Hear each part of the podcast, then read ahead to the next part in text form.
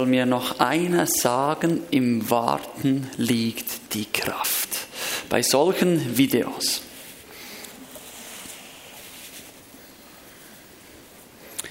Ich gehe einmal davon aus, wir haben es von Berger schon gehört, äh, ihr alle hier, ihr kennt Wartesituationen in eurem Leben. Und es gibt ja so alltägliche Wartesituationen, wie zum Beispiel, dass man auf den Bus oder auf den Zug warten muss oder bis man irgendeine, also hier in der Schweiz, auf eine Bewilligung warten muss oder bis eine Person kommt, mit der man einen Termin vereinbart hat und die zu spät kommt. Und heute möchten wir nicht über dieses Warten, über das alltägliche Warten sprechen, sondern über das Lebenswarten. Und so ein Lebenswarten, das kann eine Stunde dauern, kann, kann Tage dauern, Wochen dauern, Jahre dauern, ein ganzes Leben lang dauern. Und es gibt auch Warten, das trifft im Leben dann gar nie ein. Dieses Warten gibt es auch. Zum Beispiel, oder es trifft hier auf der Erde nicht ein, möchte ich sagen. Es gibt zum Beispiel Warten auf Freunde oder Familienmitglieder, die man lange nicht mehr gesehen hat. Warten, bis man eine Lehrstelle gefunden hat. Warten, bis die Chemotherapie vorüber ist oder Heilung eintritt warten, bis ich wieder in meine Heimat zurück kann? Oder warten, bis ich einen Ehepartner, eine Ehepartnerin finde, warten, bis ich von meinem Leiden erlöst werde, warten, bis ich wieder arbeiten kann, warten, bis es meiner Psyche wieder besser geht, warten, bis meine Wüstenzeit, meine Durst, Durststrecke im Glauben vorübergegangen ist, warten, bis ich meine Sucht, zum Beispiel die Pornografie, ablegen kann, warten, bis der Scheidungsprozess vorüber ist, warten, bis wir Kinder bekommen können, warten, warten, warten. Ihr und auch ich, wir könnten jetzt noch viel mehr Wartesituationen im Leben aufzählen. Aber ich möchte jetzt hier einmal stoppen, sonst zähle ich bis am Mittag und noch länger bis in den Abend hinein Wartesituationen auf. Aber ihr könnt euch diese selbst ausdenken und ich weiß nicht, in welchen Wartesituationen du in deinem Leben drin steckst. Und vielleicht kannst du jetzt einmal dir diese Frage durch den Kopf gehen lassen. In was für Wartesituationen steckst du drin in deinem Leben? Oder warst du drin oder könnten auf dich zukommen? Manchmal hat man zwar die nicht in Rechnung. Dann gibt es auch sehr viele biblische Beispiele des Wartens. Zum Beispiel Jakob, der musste sieben Jahre, früher musste man noch richtig arbeiten für die Frau, arbeiten, bis er seine Frau, die er liebte und heiraten wollte, wirklich auch haben durfte. Das Volk Israel, das war auch sehr getestet im Warten. Nach der letzten Verheißung, die kam, dass dann irgendwann der Messias kommt, musste das Volk Israel gut 400 Jahre warten, bis das dann in Erfüllung ging. Und dann kam irgendwie keine Prophetie mehr. Das ist warten, warten. Und da sind einige äh, Generationen sind da verstorben. Ja, die haben das, die haben das nicht erlebt.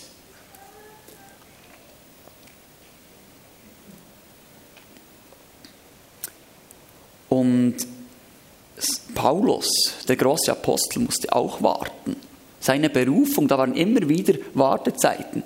Zack, drei Jahre nach Arabien, Arabien, juhu, zack, ins Gefängnis. Der größte Apostel, der jetzt da die Gemeinde gründet, weg, warten, warten, warten. Das ist der Apostel Paulus. Hat noch andere Dinge gemacht als gewartet, aber viel gewartet. Und dann haben wir noch Jesus. Der war 30, als er seinen öffentlichen Dienst ausüben konnte. Warten. Und dann kommen wir noch zu den Glaubenshelden im Hebräerbrief. Die werden ausgezeichnet, weil sie geglaubt und gewartet haben, bis die Verheißung eingetroffen ist. Und Gott stellte ihnen ein gutes Zeugnis aus, weil sie vertrauten und glaubten. Und die Ergebnisse, dass sie alle vertrauten und glaubten, das, das ist bei allen gleich. Aber die Ergebnisse sind ganz anders. Bei den einen steht, Gott hat Großes durch sie gewirkt.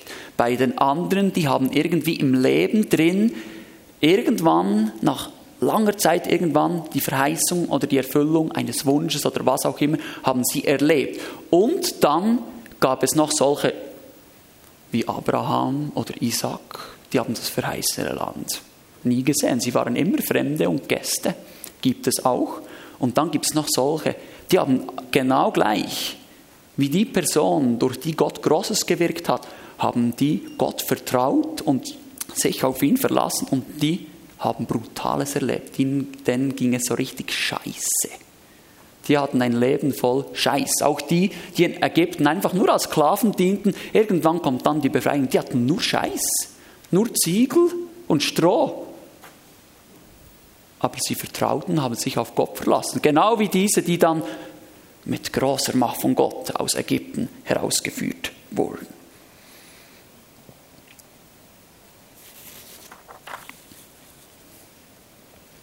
Und was diesen Glaubenshelden geholfen hat, war ihr Blick auf die Freude, die vor ihnen lag, nämlich die vollkommene Erlösung, die für alle da ist, die Jesus in ihr Leben einladen und mit ihm unterwegs sind. Und dazu lesen wir einen Bibeltext eben aus Hebräer 11, Hebräer 11, 13 bis 16. Hier wird von diesen Glaubenshelden gesprochen, ähm, die das Verheiß, die Verheißung von Gott für das verheißene Land bekamen und darauf vertrauten. Aber es nicht alle erlebten. Ich lese. Sie alle, von denen wir jetzt gesprochen haben, haben Gott bis zu ihrem Tod vertraut, obwohl das, was er ihnen zugesagt hatte, dann noch nicht eingetroffen war. Sie erblickten es nur aus der Ferne, aber sie sahen der, der Erfüllung voller Freude entgegen denn sie waren auf dieser Erde nur Gäste und Fremde und sprachen das auch offen aus. Wenn sich aber jemand als Fremder und als Gast bezeichnet, gibt er damit zu verstehen, dass er nach einer Heimat Ausschau hält. Hätten unsere Vorväter dabei an das Land gedacht, aus dem sie gekommen waren, so hätten sie ja genügend Zeit gehabt, dorthin zurückzukehren. Nein, sie sehnten sich nach etwas Besserem, nach einer Heimat im Himmel. Daher schämt sich Gott auch nicht, ihr Gott genannt zu werden. Schließlich hat er im Himmel tatsächlich eine Stadt für sie erbaut.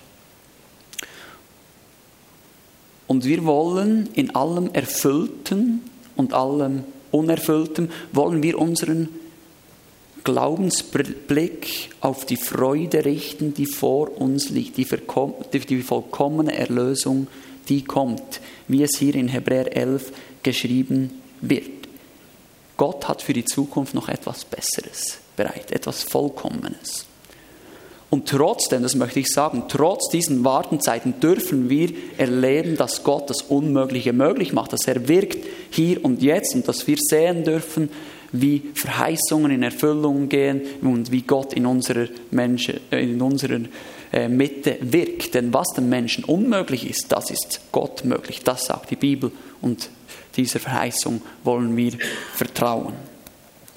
Dann in Hebräer 11 kommt auch noch der Josef, der Sohn Jakobs, kommt da auch noch kurz vor, obwohl der eine riesige Story hat. Und wir wollen jetzt so ein bisschen in diese Wartesituation, Glaubenswartesituation von Josef hineintauchen und dann einige Prinzipien ähm, herausnehmen. Am Schluss sind hier diese Prinzipien auf einem Blatt. Ich konnte natürlich niemals, das, ich hätte eine zweite Predigt äh, bereit, ähm, vielleicht dann ein anderes Mal über äh, die Erziehung Gottes in Wartezeiten, Charakterbildung und so. Das kommt hier nicht vor. Äh, sonst müssten wir eine Tagung oder ein Seminar machen. Ähm, hier, wenn ihr dann diese zehn Punkte für euch mitnehmen wollt, dürft ihr hier einfach dann ein Blatt mitnehmen. Und jetzt gehen wir kurz in diese Josef-Geschichte hinein. Er ist für mich so ein Glaubens- und Wartensheld. Also von ihm können wir wirklich lernen. Und wir werden dann so zehn Punkte miteinander durchgehen von der Geschichte von Josef, aber auch allgemein in der Auseinandersetzung mit der Bibel. Ähm, genau bin ich da auf diese Punkte gekommen.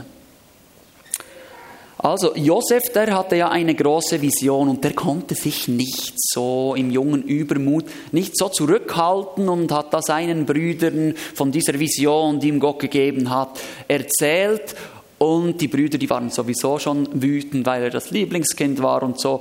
Und dann haben sie, ja, wurden sie so richtig todeshässig fast und sie wollten ihn eigentlich umbringen, aber hat ihn irgendwie verschont. Wahrscheinlich hatte Gott da die Hände im Spiel. Ähm, und es passierte nicht, aber er wurde nach Ägypten als Sklave verkauft. Und dort in Ägypten war es wirklich so ein Auf und Ab und er hatte einige ganz brutale Wartezeiten. Zuerst, als er an fremde Leute, irgendeine eine Karawane wurde er verkauft und er wusste nicht, was mit ihm passiert. Dort hatte er eine brutale Wartezeit. Und als es ihm dann, oder da, als dann ihm Gott Gunst schenkte und er dann eine gute Stellung hatte, erlebte er eine Versuchungssituation, zack, wieder im Gefängnis. Und dann war da noch so ein ja, Kollege, ein Gefängnisinsass und der hat, der konnte wieder rausgehen und dann hat Josephine gesagt, hey, sag dem Pharao dies und das und so. Der hat ihn einfach vergessen. Zwei Jahre noch ein bisschen im Gefängnis sitzen. Später hat er dann an ihn gedacht und er konnte äh, rauskommen. Es war so ein Momentum.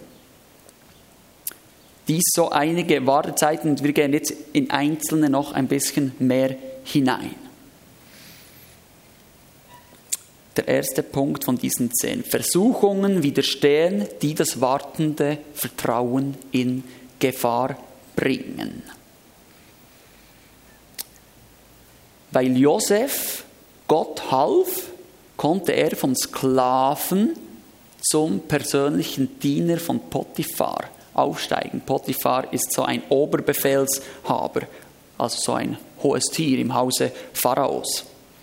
Und dies ist ja schon einmal ein guter Start. So Diener statt Sklave, das ist schon mal sehr gut, äh, nachdem er äh, als Sklave verkauft wurde.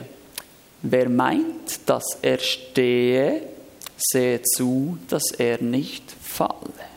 Und so erging es auch Josef. Es war da so eine wunderschöne Frau Potiphar, die konnte sehr gut Männer verführen und äh, er gefiel ihr auch recht gut so und die hat einfach nicht locker gelassen und ihn immer wieder verführt, denn sie wollte ihn unbedingt ins Bett kriegen.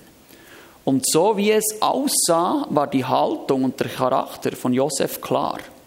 Nämlich hat er sich gesagt, ich will um jeden Preis Gott treu bleiben und dem Herrn Potiphar kein Unrecht antun. Er wollte Gott treu bleiben und den Menschen, mit denen er zusammenarbeitete, wollte er treu bleiben. Und da möchte ich uns die Frage stellen, haben wir bezüglich zum Beispiel Partnerwahl, Sexualität, Geld, Freundschaften, Beziehungen zu den eigenen Eltern oder Gemeinde, Gemeindezugehörigkeit oder auch ähm, treue Haltung, oder haben wir dort auch in diesen Themen eine treue Haltung Gott gegenüber und gegenüber unseren Mitmenschen. Denn es ging dann weiter mit dieser Frau Potiphar, die wollte einfach nicht locker lassen und Josef war dann so weit, jetzt muss ich mich aus dieser Situation herausnehmen. Jetzt geht es nicht mehr. Und er hat sich aus dieser Situation herausgenommen. Und für mich nehme ich damit, dass man sich nicht in Situationen oder Orten aussetzen oder aufhalten sollte, bei denen man wie Josef in Versuchung gerät, Gott oder Menschen untreu zu werden oder lieblos zu handeln. Und vielleicht für uns, man sollte sich nicht Versuchungen aussetzen, bei denen man weiß, man ist anfällig und sich aus dieser Situation herausnehmen. Denn diese Versuchung in dieser Stellung, wo Josef war, wenn er der nachgegeben hätte, hätte er wahrscheinlich seine Berufung kaputt gemacht. Ähm, er wäre Gott und Menschen untreu geworden. Er hätte wirklich viel kaputt gemacht. Deshalb musste er irgendwann sagen, jetzt nehme ich mich aus dieser Situation raus und rannte davon. Wo sind Versuchungssituationen in deinem Leben, wo du in Gefahr läufst, Gott oder Menschen untreu zu werden oder ungerecht an ihnen zu handeln? Wenn dich so eine Situation betrifft, möchte ich dich ermutigen, bring diese Dinge ans Licht. Rede mit Gott natürlich darüber, aber auch mit dir vertrauten Freunden. Jetzt springen wir kurz an den Anfang der biblischen Geschichte. Da hat ja die Schlange Zweifel gesät beim Menschen. Und hat gesagt, ja, meint es Gott wirklich gut? Kannst du diesem Gott wirklich vertrauen? Will er dir nicht irgendetwas wegnehmen? Und da ist mir Jesus in den Sinn gekommen. Jesus hat dem Teufel mit dem Wort Gottes geantwortet. Und was wäre jetzt da Wort Gottes, wie wir dort reagieren könnten? Jesus ist das Brot des Lebens. In ihm ist die ganze Fülle und diese Fülle möchte er auch uns schenken. Das wäre meine Antwort auf das. Und deshalb ist es wichtig, dass wir Gottes Wort und seine Verheißungen kennen und in ihnen fest verankert sind. Jetzt fragst du dich vielleicht, wie kann das passieren? Wenn du dich dies fragst und merkst, ich bin da noch nicht ganz verankert.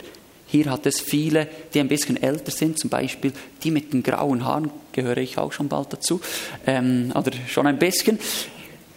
Frage diese Menschen und frage sie, wie kann ich fest in Gott verankert sein und wie kann ich seine Verheißung kennenlernen? Kommt generationenübergreifend miteinander ins Gespräch. Und jetzt an dieser Stelle möchte ich kurz etwas zum Thema Zweifeln sagen. Es gibt vertrauendes und erwartendes Zweifeln und dies kann sogar glaubensfördernd sein. Oder damit wir im Glauben weiterkommen können, braucht es zum Teil Zweifel, denen wir uns stellen müssen, damit wir weiterkommen. Und dann gibt es aber noch dieses ungläubige, glaubenshindernde Zweifeln. Und da kann man verbittern oder Gott gegenüber sogar misstrauisch werden. Und dies wäre dann eben kein glaubensförderndes Zweifeln, sondern eher glaubenshindernde Zweifel. Wenn zum Beispiel Zweifel in unserem Leben hochkommt, dann ist das wie ein Stein, der auf unserem Weg platziert wird. Und jetzt ist wie die Frage, suchen wir noch andere Steine, äh, schauen wir nur auf diesen Stein und denken, oh, ich komme nicht weiter und da oh, ist das schlimm und dieser Stein wird noch größer. Bei den Zweifeln können die Steine wachsen übrigens, werden noch größer. Oder sehen wir diesen Stein und schauen ihn so von verschiedenen Seiten an. Schauen, können wir ihn vielleicht hier einordnen? Ah, da kann ich hier drum laufen. Aber wenn ich ihn ein bisschen nach drüben rolle, dann ist er hier ein bisschen tiefer und ich kann darüber steigen oder was auch immer. Wir müssen versuchen, unsere Fragen, unsere Zweifel einzuordnen. Und wenn du solche Zweifel hast, Zweifle vertrauensfördern, damit du tiefer in diese Vertrauensbeziehung zu Gott hineinwächst. Und da ist mein Tipp, wieder wie bei den Versuchen, zweifle nicht alleine. Ich habe mit anderen Menschen gezweifelt und bin dadurch weitergekommen. Zweifle nicht alleine und zweifle genug früh. Ich sehe zu viele Menschen, die zu spät zweifeln in Freikirchen, zweifelt genug früh. Bitte. Sonst irgendwann seid ihr so verbittert, dass nichts mehr zu retten ist und das schmerzt mein Herz. Zweifel ist glaubensfördernd. Aber glaubensfördernde Zweifel geht diese oder kannst du kurz einen zurückschalten? Gut, glaubensförderndes Zweifeln und Hinterfragen zulassen, glaubenshinderndes Zweifeln und Hinterfragen angehen. Lasst den glaubensfördernden Zweifel zu. Wenn ihr euch mit dem Thema Himmel, Hölle auseinandersetzen möchtet, dann setzt euch bitte damit auseinander und sagt nicht einfach so und so ist es. Aber es soll kein Misstrauen in Gott auslösen, weil man muss zur Erkenntnis kommen, Gott ist nur gut und Gott meint es nur gut. Das ist das, was passieren muss. Kurz zu Zweifel, wenn ihr mehr darüber erfahren möchtet, jetzt kannst du weiterschalten. Äh, Lukas Zaug, unser Pastor, äh, hat einige äh, Bibelabende über das Thema. Ich habe meine Zweifel gehabt. Wenn dich das Thema interessiert, kannst du bei uns äh, Podcast Fimi Frutigen reinhören und diese ähm, Bibelabende anhören. Und das kann dir helfen in deinen Situationen. an Gottes Verheißungen festhalten, auch wenn es nicht danach aussieht. Das ist wahrscheinlich jetzt das Schwierigste. Und das ist etwas, was der Heilige Geist in uns bewirken muss. Und im Vorfeld auf diese Predigt habe ich mir, ich bin gerade Vater geworden und da hatte ich Zeit, da mit meiner Frau zwischendurch, wenn er schläft, ähm, da konnte ich die Josef-Film Josef Teil 1 und 2 konnte ich anschauen. Und eine Szene, die hat mich so tief berührt und die wollen wir jetzt kurz miteinander anschauen. Das ist die Szene, bevor das Josef, äh, nachdem Josef an die Händler verkauft wurde. Und dann kommt diese Szene, als die Händler dort nach Ägypten kommen, kommt diese Szene hier. Mach nie den Mund auf, außer um zu beten. Ist das wahr, Junge? Antworte dem Herrn. An wen sind deine Gebete gerichtet? An welche Götter? Nur an einen, Herr. Er hat bloß einen Gott. Er muss wirklich sehr arm sein.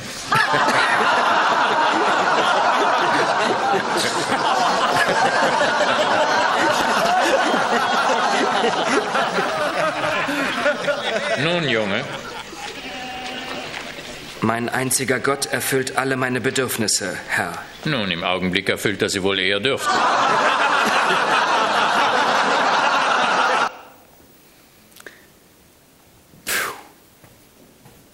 Das sind so Wartesituationen. Aber wir wissen, oder einige wissen, was mit Josef passiert ist. Die Vision hat sich umgesetzt und er war Stellvertreter des Pharaos. Und was ist er hier? Ei. Und er sagt, dass Gott, Gott stillt alle meine Bedürfnisse. Diesem, diesem Mann, menschlich gesehen überhaupt nicht. Aber wahrscheinlich hatte er so eine starke Sicherheit in Gott, dass er all vor diesen lachenden Leuten konnte er sagen, ich habe diese Sicherheit in Gott. Ich weiß, dass Gott das Leben in Fülle vorhat. Ich kenne die Vision, die mir Gott gegeben hat. Deshalb, auch wenn jetzt da der Potiphar sagt, deine Bedürfnisse sind nicht gestillt. Er hält daran fest. Meine Bedürfnisse sind gestillt in Gott. Die Szene, die hat mich richtig berührt. Ähm, und deshalb wollen wir auch an Gottes Verheißungen festhalten, auch wenn es nicht danach aussieht. Und deshalb müssen wir diese Verheißungen auch kennen und in ihnen fest verankert sein. Das ist ganz wichtig. Gefestigt sein, auch in den Glaubensgrundlagen. Und wie reagierst du, wenn deine Wünsche, deine Bedürfnisse, deine Gebete nicht in Erfüllung gehen? Hast du eine tiefe, feste Gewissheit, dass Gott es mit deinem Leben gut machen will, dass er dich versorgt, egal was in deinem Leben passieren wird? Und etwas ist mir bei der Auseinandersetzung mit Josef noch oder mit dem Leben von Josef noch wichtig geworden. Ich habe bei ihm ähm, bemerkt, wenn er in einer Situation war, wo er nichts verändern konnte, dann hat er einfach Gott vertraut, er ist dran geblieben und lebte treu mit ihm.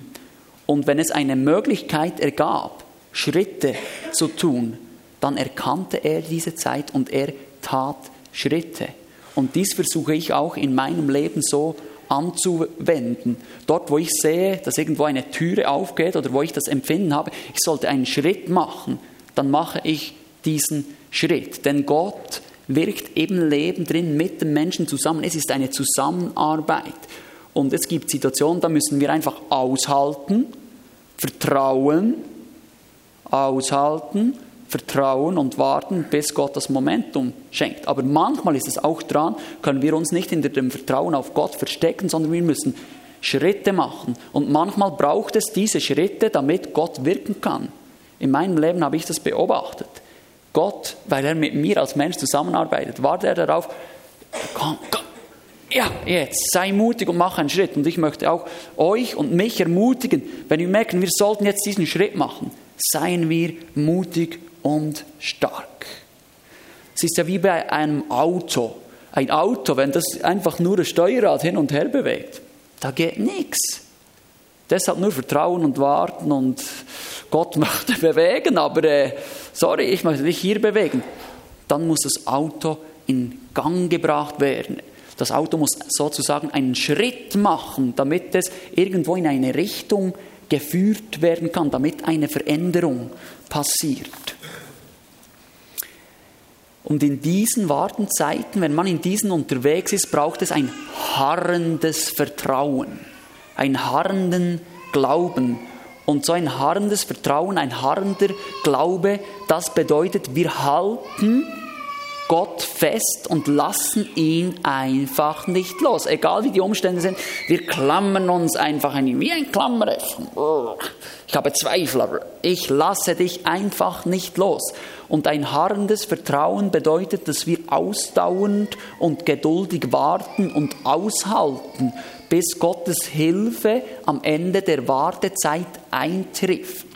Man ersehnt und erwartet den Durchbruch und die Hilfe Gottes in einer Wartesituation, in der man Not empfindet. Man hofft und zögert manchmal zugleich.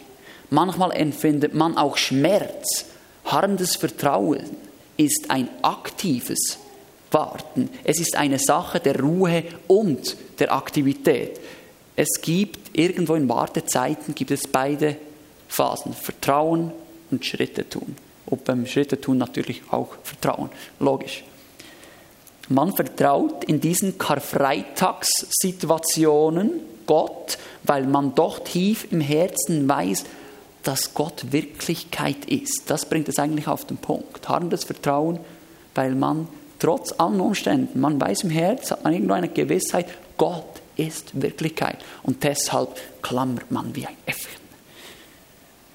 Und ich möchte Gott dann im Anschluss der Predigt auch darum bitten, dass Gott uns allen zusammen ein harrendes Vertrauen schenkt, auch gerade euch Bergers.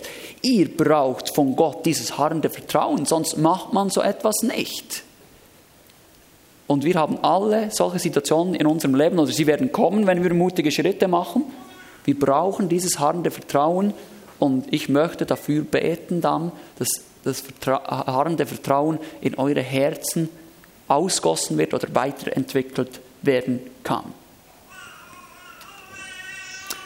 Aber wenn wir in diese Wartezeiten drin sind, dann kann es auf einmal so schnell gehen, Gott verändert etwas oder schafft etwas Neues. Und diese Predigt, mache die eigentlich nur wegen Patent Ochsner.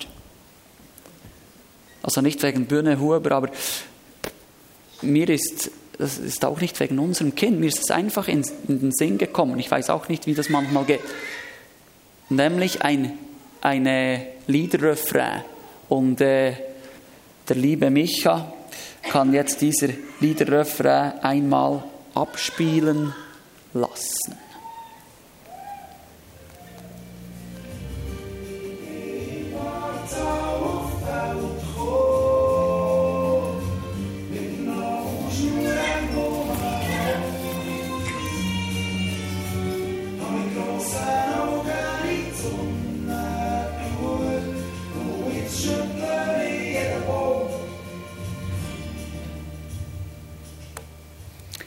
Das ist eigentlich mein Predigtext. Und jetzt, das ist, eigentlich hätte ich dort beginnen können. Ähm, Diesen lege ich noch kurz aus, dann lese ich noch einen Bibeltext und komme zum Punkt. Also, manchmal sind wir eben in ein, so einer Wartesituation im Wartsaal. Und die schwangeren Frauen, die kennen das ja, das ist nicht immer angenehm. Das drückt und zieht und man kotzt und solche Dinge. Das ist nicht immer angenehm. So ist es auch in unserem Leben, in den Wartesituationen ist es nicht immer angenehm. Und dann kann es auf einmal so gehen wie bei meiner Frau. Ein Tag vor dem Termin in der Nacht auf einmal, meine Fruchtblase ist geplatzt. Und ich denke, vielleicht hast du ins Bett gepinkelt oder keine Ahnung. Aber es war dann wirklich so, die Fruchtblase ist geplatzt. Sehr überraschend. Sie haben uns gesagt, ja, es geht noch zwei, drei Wochen. Wir dachten so, ja, hoffentlich nicht gerade zwei Wochen übertragen oder so. Das waren eher unsere Gedanken. Und dann waren wir auf einmal im Wartsaal und jetzt scheint das Ding, nein, unser lieber Levin, auf die Welt zu kommen. Und wir waren so ein bisschen überrascht, oh, jetzt geht es los, Kliniktasche gepackt, so, also, so war das. Und so kann es auch in sonst einer Wartesituation gehen, dass auf einmal etwas Neues entsteht. Es verändert sich auf einmal etwas, man hat nicht damit gerechnet, auf einmal passiert es. Und manchmal spüren wir noch die Nabelschnur eng um den Hals. Wir müssen uns von diesen zermürbenden Wartezeiten erholen. Wir müssen es aufarbeiten, uns regenerieren. Und dann, wenn wir aber, wenn Gott so etwas bewirkt, dann können wir mit offenen Augen wieder in die Sonne schauen und merken, oh, wieder Luft, schön.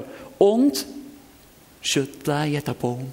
Ähm, dann können wir wieder wir waren nicht mehr so aktiv vielleicht in dieser Wartezeit. Das ist völlig okay, wenn du nicht mehr so voll ähm, Energie bist und irgendwie Dienste abgeben musst, äh, Dinge mit weniger Energie machen kannst, das ist kein Problem, das gehört zum Teil dazu. Aber dann, wenn wir regeneriert sind, können wir wieder ähm, aktiv werden, wir sind gesamt mit Kräften und wir können dann wieder Bäume schütteln und manchmal dann neue Bäume. Wir sind da auf noch einer grüneren Wiese, weil wir durch das Tal hindurch gegangen sind.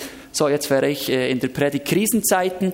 Ähm, genau, kann man auch nachhören übrigens äh, von mir. Ähm, genau, Podcast für Frutigen vor sieben Jahren, keine Ahnung.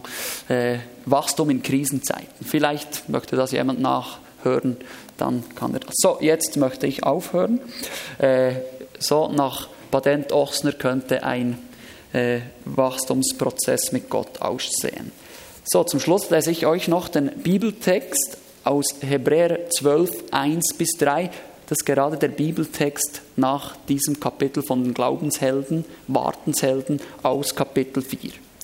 Wir sind also von einer großen Schar von Zeugen umgeben deren Leben uns zeigt, dass es durch den Glauben möglich ist, den uns aufgetragenen Kampf zu bestehen. Deshalb wollen auch wir, wie Läufer, bei einem Wettkampf mit aller Ausdauer dem Ziel entgegenlaufen. Wir wollen alles ablegen, was uns beim Laufen hindert, uns von der Sünde trennen, die uns so leicht gefangen nimmt, und unseren Blick auf Jesus richten, den Weg Wegbereiter des Glaubens, der uns ans Ziel vorausgegangen ist. Weil Jesus wusste, welche Freude auf ihn wartete, nahm er den Tod am Kreuz auf sich und auch die Schande, die damit verbunden war, konnte ihn nicht abschrecken. Deshalb sitzt er jetzt auf dem Thron im Himmel an Gottes rechter Seite. Wenn ihr also in Gefahr steht, müde zu werden, dann denkt an Jesus. Wie sehr wurde er von sündigen Menschen angefeindet und wie geduldig hat er alles ertragen. Wenn ihr euch das vor Augen haltet, werdet ihr den Mut nicht verlieren.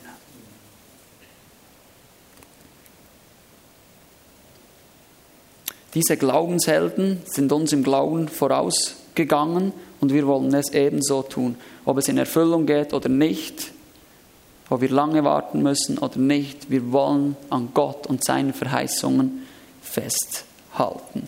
Und wir wollen alles ablegen, was dieses wartende Vertrauen hindert oder in Gefahr bringt sei es Versuchungen oder andere Dinge. Und hier in diesem Bibeltext ist schon wieder gekommen, wir wollen Ausschau halten auf die Freude, die wartet, denn Gott hat in jedem Fall, auch wenn es dir so gut geht, Gott hat in jedem Fall etwas Besseres bereit. In jedem Fall. Und das, das muss unsere, da muss unser Anker sein, in der Ewigkeit. Hier im Leben, wo Verheißungen erfüllt werden oder nicht. Puh, so unsicher. In der Ewigkeit muss der Anker sein, in den Verheißungen Gottes. Und das muss uns der Heilige Geist schenken. Wir stehen doch zusammen auf. Und Gott hat für uns Wohnungen oder vorbereitet, ist immer noch am Vorbereitet, denn jetzt ist ja unser Levin auf die Welt gekommen, jetzt braucht es wieder eine, eine Wohnung mehr.